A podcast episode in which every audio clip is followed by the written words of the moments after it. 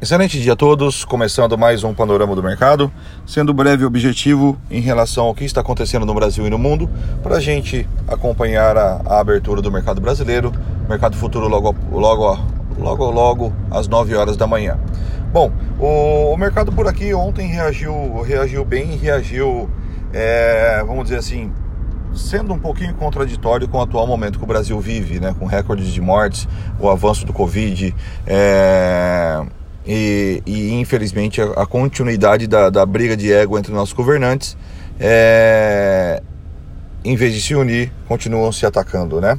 Mas vamos lá. Falando um pouquinho do mercado, no Brasil, ontem nós tivemos um dia Tivemos um dia com o Ibovespa fechando com 1,96 de alta e colado nos 115 mil pontos. Tivemos de novo novos recordes de alta no S&P 500, Nasdaq, Dow Jones. Então o mercado por lá, lá fora é muito otimista.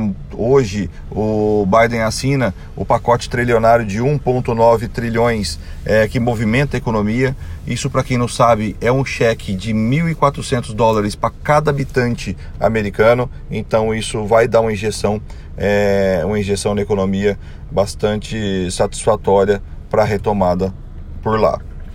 Bom, é, nesse momento falando de, de, de, Estados Unidos, o S&P 500 cai meio por cento, corrigindo boa parte do grande rally da semana toda de alta, né? Dow Jones também cai 0,03 nesse momento. Mais cedo as bolsas é, asiáticas trabalharam bem. Japão fechou com 1,73 de alta e China com 0,47 de alta. Bom, Europa trabalha nesse momento com meio por cento de alta, onde precifica o índice Eurotrox. Petróleo corrige levemente, mas corrige. Ponto 12 o WTI e ponto 13 o, o, o Brent. Bom, quando a gente fala, é, enquanto Nova York renova é, recordes com, com a vacinação adiantada, o pacote exterionário para a recuperação da economia, os mercados por aqui têm uma realidade totalmente diferente e trabalha numa realidade paralela, como se diz, né? Ignorando a tragédia que inviabiliza o, o Brasil já com algumas capitais e várias cidades e algumas capitais já vivendo aí o colapso é, com o lockdown. É, e aqui no estado de São Paulo, principalmente, a partir do dia 15 a gente reforça isso, né? Bom, Banco Central teve atuando na semana toda, interferindo no preço do dólar é, para conter o preço e teve sucesso em relação a isso. O dólar saiu de 5,88 e trabalhando na casa dos 5,50 no dia de ontem. Vamos ver como vai precificar no dia de hoje, né?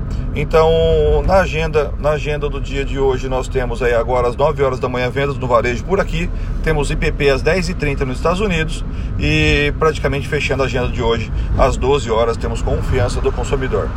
O, a alta que teve ontem no minério, a forte alta que teve ontem no minério na China, acabou de devolver tudo, né? Fechou o mercado hoje em baixa, devolvendo praticamente toda a alta, né?